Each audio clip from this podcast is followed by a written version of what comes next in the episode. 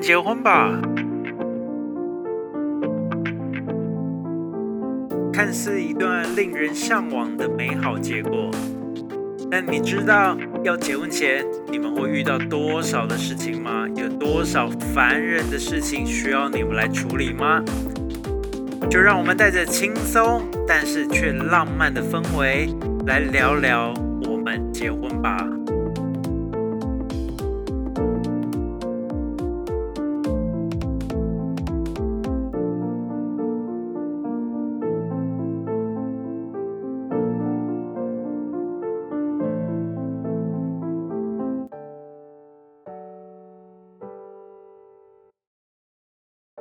大家好，我是布莱恩。然后呢，这一集就是要来跟大家聊一聊，就是我们前前面有一到九集，然后聊了关于婚礼婚宴上面有各式各种不同的一个话题。然后呢，呃，当然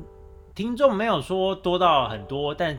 也有接受到一些的小问题，那我觉得刚好，呃，第十集听起来好像也比较完整，就是有一个第十集也比较一个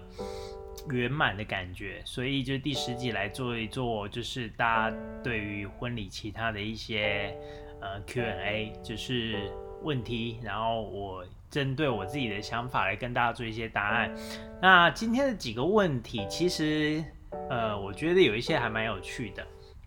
所以呢，来跟大家好好的聊一聊，然后帮这一集做一个最后的一个总结。好，那其实呢，嗯，我们就废话不多说，就开始来讲一下。第一个问题是。有人就问说，呃，我其实从第一集一直到甚至到第九集，应该每一集只要讲到任何事情，我都会一直强调说，结婚是就是有一些习俗呢，可能不是你自己说了算，有时候你可能一定要问一下父母亲。那其实为什么父母的意见这么重要呢？啊，我们家的妹妹又过来了。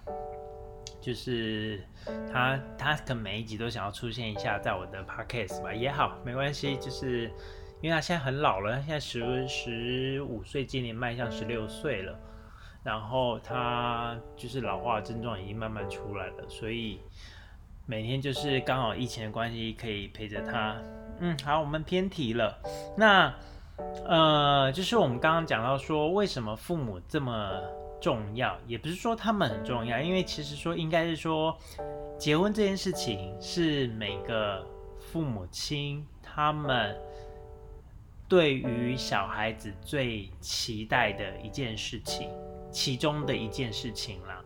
那当你决定告诉父母亲说我哎我终于要结婚了，其实你就要想一下说，很多时候你可以体谅一下爸爸妈妈。他们其实从小，呃，把你生下来，那生下来努力的赚钱养家，然后让你过好生活，然后呃，让你可以读好的学校，或者就是尽可能让你就是呃享受到他们能够提供给你最好的一个部分，然后把你养育长大了，然后你终于找到了一个很重要，你最。最信任的一个归宿，最后决定就是要把呃你的余生托付给他。那对于父母亲来讲，它的意义有还蛮多的。那我们先撇开说他们对于结婚说该怎么解、该怎么解、该怎么解这件事情好了。其实我觉得，以我们就是身为小孩子的立场。虽然我还没有真的结婚，但是我觉得以小孩子立场，我觉得可以体谅的是，当爸爸妈妈真的把你生下来，你最后真的找到另外一半，不管是男生或者是女生，然后终于你找到了另外一半归宿，他一定替你是非常开心的，而且他当然会想要让你在这一个婚礼的这个过程，因为毕竟这是一件大事，这对。每个家庭一定都是一件大事，没有人没有一个家庭是说哦，结婚就是一件小事情，一定会是一件大事情。那这件大事情，爸爸妈妈，如果当然，如果你在呃做任何的一些决定的时候，能加入他们的一些想法，他们会更开心的，这是呃理所当然的。所以我说。也许父母亲很开明，说啊没关系啦，你们决定就好了。但是其实如果你让爸爸妈妈多多少少有参与这件事情，我相信这其实会牵扯到各种各式不同的家庭。那有的家庭可能就放手，就让新新人自己准备；有的家庭就是一定要干涉很深；有的家庭是就是呃有也好，没有也好之类的。所以不管怎么样，但是我都会建议，从我第一集讲到到到。升到这一集最后一集的一个呃问题，都会说为什么父母亲的意见都这么重要？对我来讲，因为他真的就是他的人生的一件大事，不光只是你的，因为就像就像我讲的，从小到大，他这一件事情是他所担心的。是说，终于，如果你找一个另外半个他终于可以放下另外一个心中的一个大石头了。所以这个是我一直强调，就是说，无论如何，任何的一些关于习俗上啊、传统上的事情，如果能够让爸爸妈妈，毕竟他们，呃。看过的一定也比你多，所以我觉得可以，因为他们每个家庭的背景也不一样，所以他们也有他们的一些想法，会希望怎么做。那如果可以，你可以让他们有参与到其中，那我觉得对爸爸妈妈来讲的话，呃，会更圆满啦，然后也会让爸爸妈妈更放心的把你交付给另外一半。所以这个是我的答案，然后也是分享给大家。就是第一题，就是说为什么父母的意见这么重要？好，那再来我们就往下第二题。第二题呢，其实还问的蛮实际的，就是呃，第二题跟第三题有点像，就是说，嗯，到了，因为我是在饭店嘛，那怎么去挑选一个？好的业务来帮你举办婚礼呢？其实我相信，以饭店的专业的训练来说，当他已经可以跟你接触的时候，他一定都是被我们所谓 qualify，就是呃合格、够格来帮你举办婚礼的。所以呢，其实我觉得有时候结婚，你所呃，不管是不是饭店的场地好了，或其他的场地，那你跟任何的厂商，你多多少少就跟你买东西的道理是一样的。你跟这个业务人员，你去这家商店，跟这个业务人员就觉得，哎，我想跟你买东西，我想或者我想要找另外一个买东西，我觉得这都可以，都是一样的道理。所以说，你到了饭店这么重要的一个事情，你要办举办婚宴，我会觉得。业务给你的感觉是很重要的一件事情。那怎么叫做业业务的感觉？就是所谓的，就像业务他跟你的沟通的一个呃来回的一个对话的方式，或者是他讲话的方式，是不是让你更舒服？或者是他可以让你安心把你的重要的事情托付给他的？这个是一个呃，我觉得你可以出发的一个角色。那当然，我觉得。呃，我讲到这件事情，我就想到好几年前，呃，大家如果呃之之后。可能打不来，应该找不到。但是就是 我印象很深刻，就是那时候新人，那时候大家还很流行用网络留言，然后去那些婚礼网站，然后他就说他做了所有的饭店的 survey，然后呢，他最后虽然不是挑选我家我们家，然后他就说跟我通电话的时候呢，我的声音就很温柔很舒服，非常期待来。就是跟我碰面，然后带他们看场地。可是他，可是最后就是因为那一天刚好没值班，就是另外一个同事。但后面呢，就是他们就觉得说，因为跟我聊得很很很开心，然后最后虽然我同事带，然后他们最后虽然。比较完所有的各种情形之后，他们选择另外一家饭店，他们还是坚持要来过来跟我见个面，然后来跟我说声谢谢。然后我觉得这是一个很有趣的一个状况。虽然业务就是，所以我就说。业务是一个其中一个条件，你想不想跟他买东西，这是一个一一其中一个条件。但是你还是有综合我们第一集到第九集去考量所有的点，才来选择最属于你最理想的一个饭店的一个婚宴场地。所以业务怎么挑选，当然很重要。那我觉得，呃，就是我觉得谈得来，这是一个最重要的一个。感觉啦，如果你放心把这件事情交给他，这样就成功了。因为延续到第下一题来讲的话，就是有人就会问说，那怎么去凹到最好、最最好的一个那个呃专案内容？因为他们就想说，因为的问题是原始的问题就是说，呃，因为我如果挑这个业务，我是不是可以凹到更多的东西？那其实不见得。当然，有些业务为了自己的业绩，可能会想办法尽可能帮你争取很大的一些优惠或怎么样。可是，其实在于饭店来讲，不管所有的专案内容来讲，因为它，呃，婚宴它之所以衍生成已经是一个所谓的专案内容的话，它代表就是帮你把所有的一些你的需求全部都合在一个价格了。所以基本上这些价钱基本上其实是动不太。呃，不太可能去动它的，你顶多可以凹到的，或者就是可以拿到的，就是多一些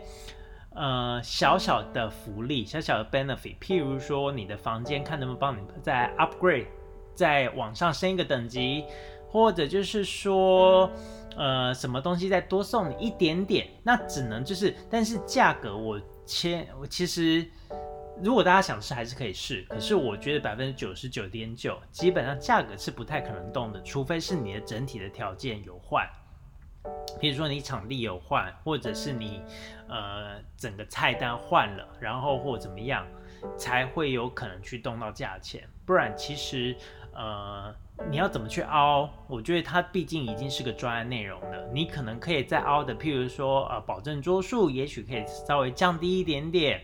然后或者就是呃，像刚刚讲的房间这些优惠，都是一些小东西。那我觉得就是到时候看你的整体的一个需求。那我觉得如果为了凹而凹的话，其实通常假如我。感受的出来，就是为了凹而凹的话，老坦白讲了，老实说了，我会偶尔说，我我会给一些，就像我刚刚讲那些东西，说哦，那那我想办法帮你把房间升等一下好了啦。那 甚至有时候就会说，那我帮你争取一下，可以提早 early check in 之类的，就是一些本身。饭店就可以做得到，就是只要不要有，譬如说当满房不可能是 early check in，如果真的只那一天真的全满，你要 early check in 根本不可能的。好，那只是说我会看当时的状况来尽量能够给新人或者是给家庭开心也好。那当然我可以举一个例子，因为这都过去式了。那当然，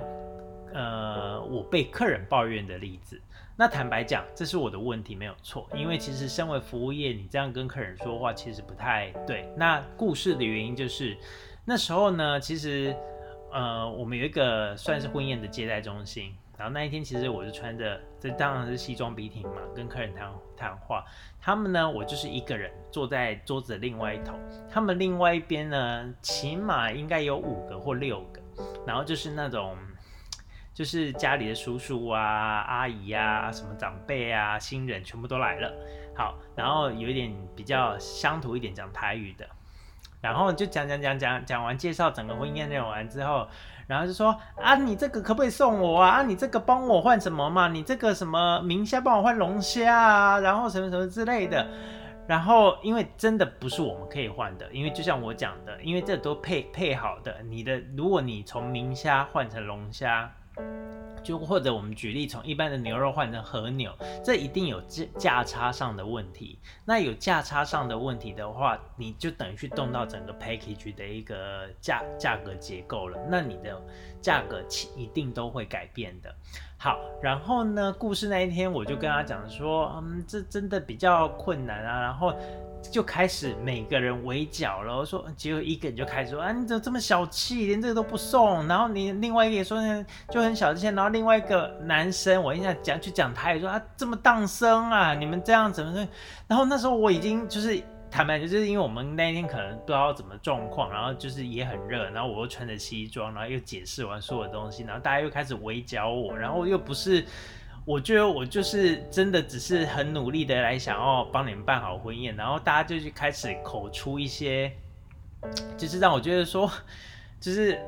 呃有点让我听了不舒服的话，我就直接回答说，我忘了是我问爸爸还是什么，就是说，呃其实我们公司啊请我们来也是来帮公司赚钱的，我们也不是慈善事业啊，所以这些事情真的比较困难啦。然后我大概是这样回而已，但是呢，我 这样回完之后呢，因为当然我回的口气有稍微强硬一点点，然后呢，我大概那个时候应该没意外已经也快十年了，然后那时候我印象很深刻，过那时候大概是下午四四三四点，然后呢，大概五六点的时候，我的直属老板就接接到电话了。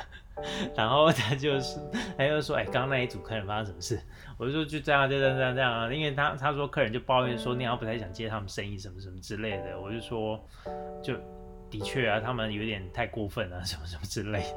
那最后当然是换成换换了另外一个业务。那最后呢，最后好像还是有在我们饭店举办了。那只是说，这就是我讲的。我说我虽然呃被抱怨的。次数没有那么多，但我还是有被客人抱怨过，而且就像我讲的，这个是一个呃，你跟业务谈话的一个的技巧跟内容也是很重要的。你谈的技巧越差，那你越难熬到东西，尤其是你硬着来，就像刚刚那个，像我印象很深刻，他就这样来，虽然没有错，虽然还在我们饭店办，可是坦白讲。我们本来也许可以给的都不会想给他了，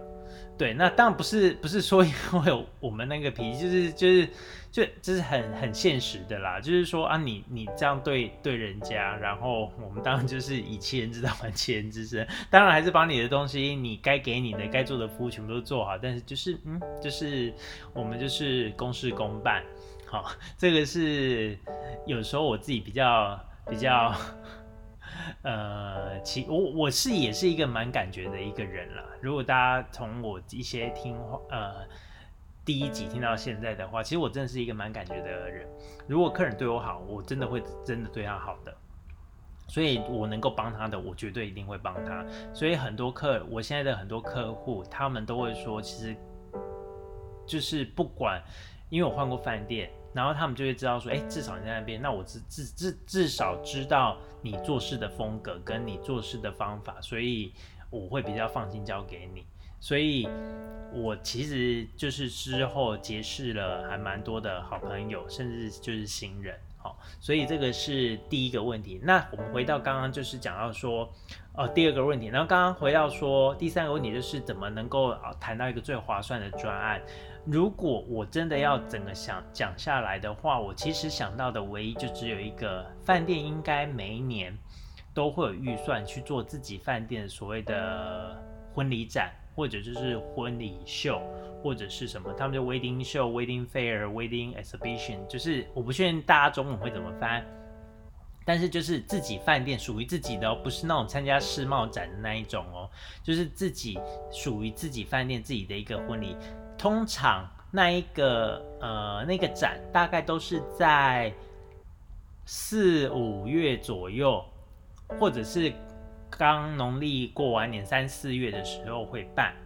那如果说你刚好在谈的时间刚好是在那附近的话，也许可以带一下，问一下说，哎，那你们最近有没有要推什么婚礼展或什么之类的？因为婚礼展的一个目的是对饭店做婚礼的促销，那做婚礼的促销，它一定会有额外的加码。就譬如说，好，那你就是婚礼展定的话，你就是额外可以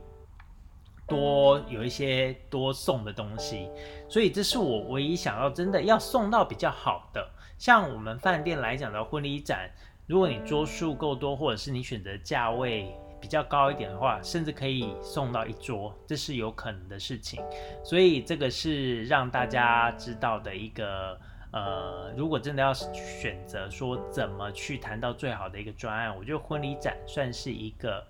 大家可以放在心里面。然后它通常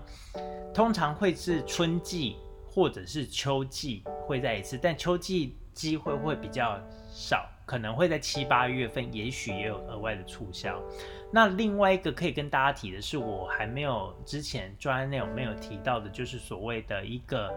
呃。我们饭店把它叫天作之合专案了，那它只是这是以讹传讹传出来的。那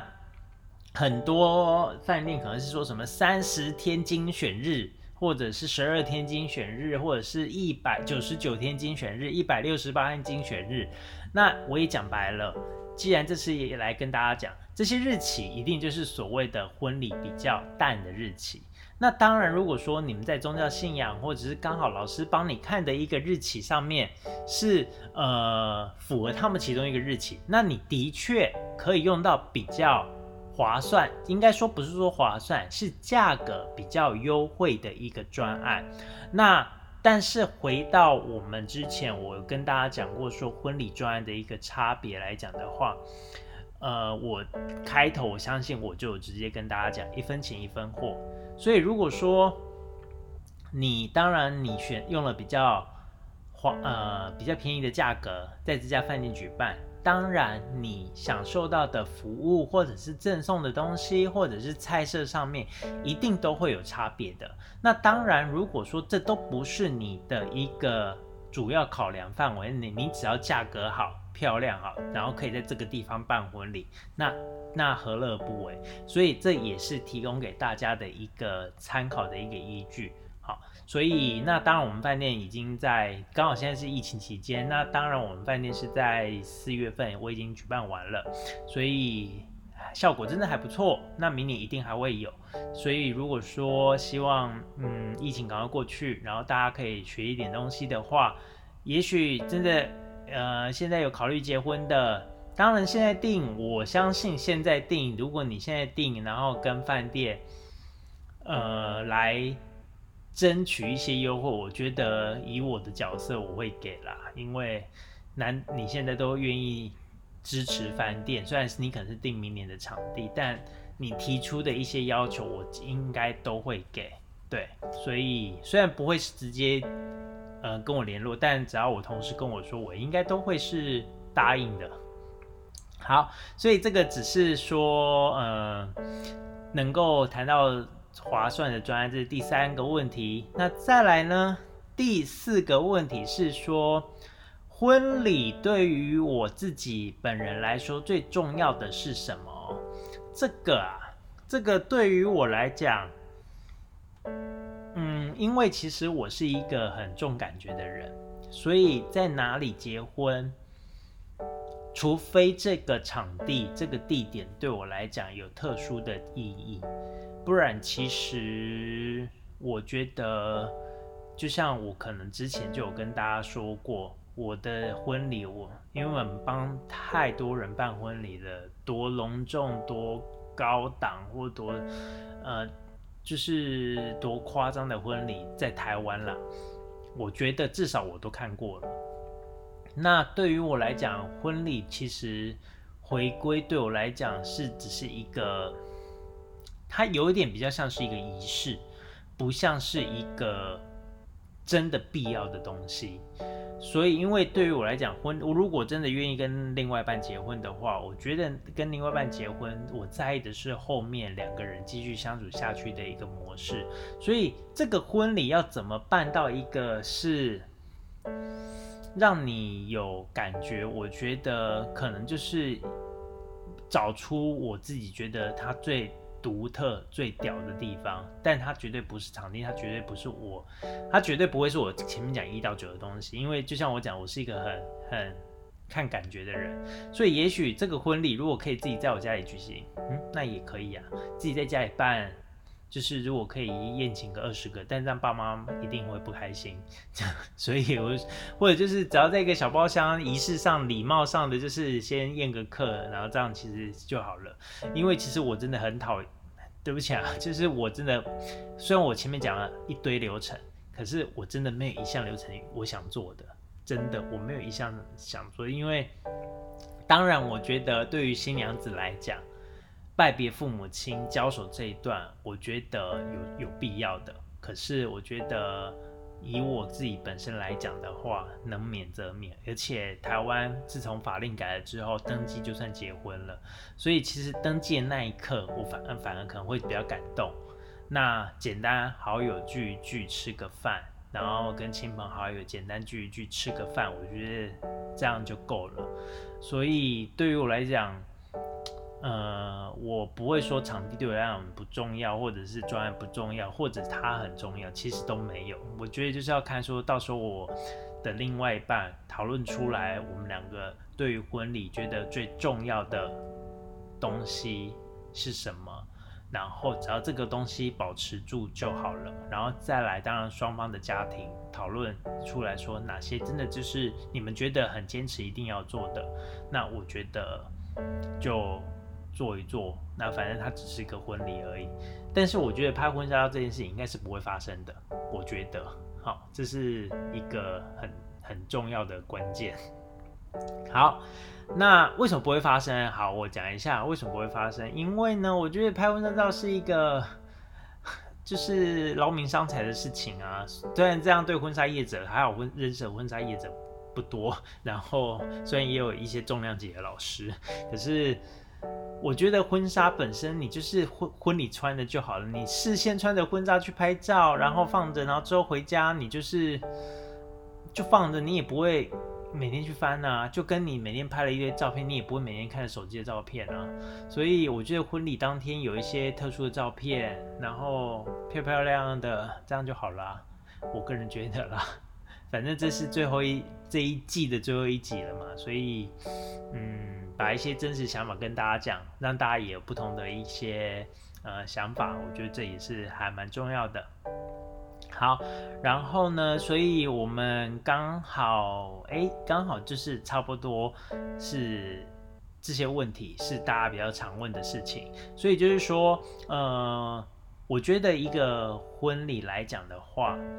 然后呢，你自己要挑选的，或者是你自己在意的东西，也许是你小时候的梦想，像国外就很流行，就是或者是你们看很多。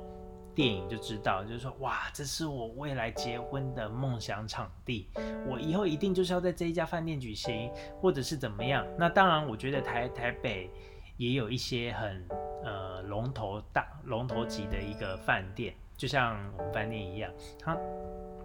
它有太多的名人，太多的一些政商名流，或者就是太多的历史故事在这家饭店产生，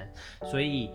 未来也许真的就是有某些。呃，小女孩就说：“哎，我就是一定要在这边办婚礼。那我觉得这是 OK 的，这是很好，这就是哎，只要在这办婚礼就是我要的。所以这是也许是你小时候的一个回忆，或者是你的梦想。就是我觉得我就是想要在这边办我的人生最重要的一一场宴客。所以这个就是你们可以考虑的点。但是呢，回归到最后，还是要跟大家。”来说，就是结婚呢，就是两个人的事情。然后呢，除了两个人事情，也许就是两个家庭的事情。所以有时候，虽然我们未来的生活是两个人自己过的，可是结婚的这整个的过程，可以会衍生出家庭的事情，或者是因为我其实坦白讲，可以偷偷。透露一点，大家我第二季可能会做的事情，我可能就是会讲很多我遇过的一些事情。那这个会有点小八卦性质，那可能也是我比较想爱聊的，就是譬如说，有时候是真的是感觉不出来到底是爸爸妈妈，你们两两两对要结两两两方要结婚，还是新人要结婚？因为我有遇过那种新人都不说话的，就是让爸爸妈妈自己在那边出，在在那边说话的都有，什么什么状况都有的。所以其实就像我讲的，整个婚礼来讲，这个是两个人或者就是两个家庭的事情，所以希望大家就是能够呃多了解整个的。婚礼的会发生的事情，会发生的状况，那当然我没有包含到你刚刚之前，呃，我的前几集当然没有包含到一些，譬如说婚纱啊，或者是说喜饼啊，或者是这些挑选的东西，因为这些可能还是有一些比我更专业的人，所以我不会把它放到。呃，我的 podcast 里面，因为我希望我能呈现出来的，就是以我本身的经验跟专业来跟大家做分享，所以这样讲出来，对大家也比较有呃说服力，然后大家也比较能够信服，能够可以来相信我说的每一句话，因为这真的就是我每天遇到的一些事情。好，所以这就是我们这一季的内容了。那虽然这一季内容呢，会有些内容比较嗯生硬一点，或者就是跟普罗大众稍微可能短时间还没有那么大的一个关系，好，但是希望如果说未来有就是要结婚，有有去搜寻 search 到这个关键字，有看到我的 podcast 来听的人，我希望对你们来讲都还是。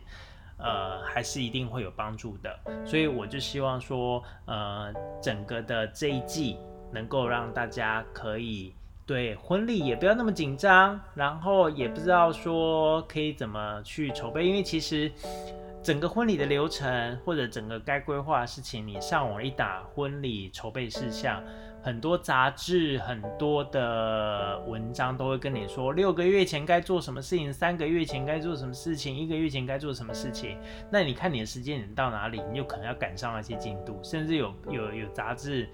呃，他也会帮你整理一个月版，就是你一个月决定要结婚。好，那你这一个月做什么事情？所以这个都都有不同的文章，但是我是以一个比较正常的状况来讲，让你去针对每一个大点去做一些分析，做一些了解。好，所以呢，我们这一季就是大概已经差不多了，然后呢，规划的第二季。正在规划，但需要一点点的时间，因为这一这一季也需要让它有一点时间发酵，然后让大家可以去呃，让大家可以去吸收消化一下。那第二季的内容绝对也不会是谈感情的事情，因为感情呢。我也不是专家，所以感情的事情我们还是留给其他专家来谈。那我们就是纯粹聊天，然后纯粹讲讲关于婚礼的事情。那也许第二季可能也许会慢慢脱离婚结婚，但可能不会不太会脱离我的本行啦。好，所以只是说我们正在规划第二季。那规划好之后就会开始上架。就开始会继续录制，然后我们就再次的谢谢大家的收听，那我们就下一集不对，应该是说那我们就下一季再见喽，谢谢大家，拜拜。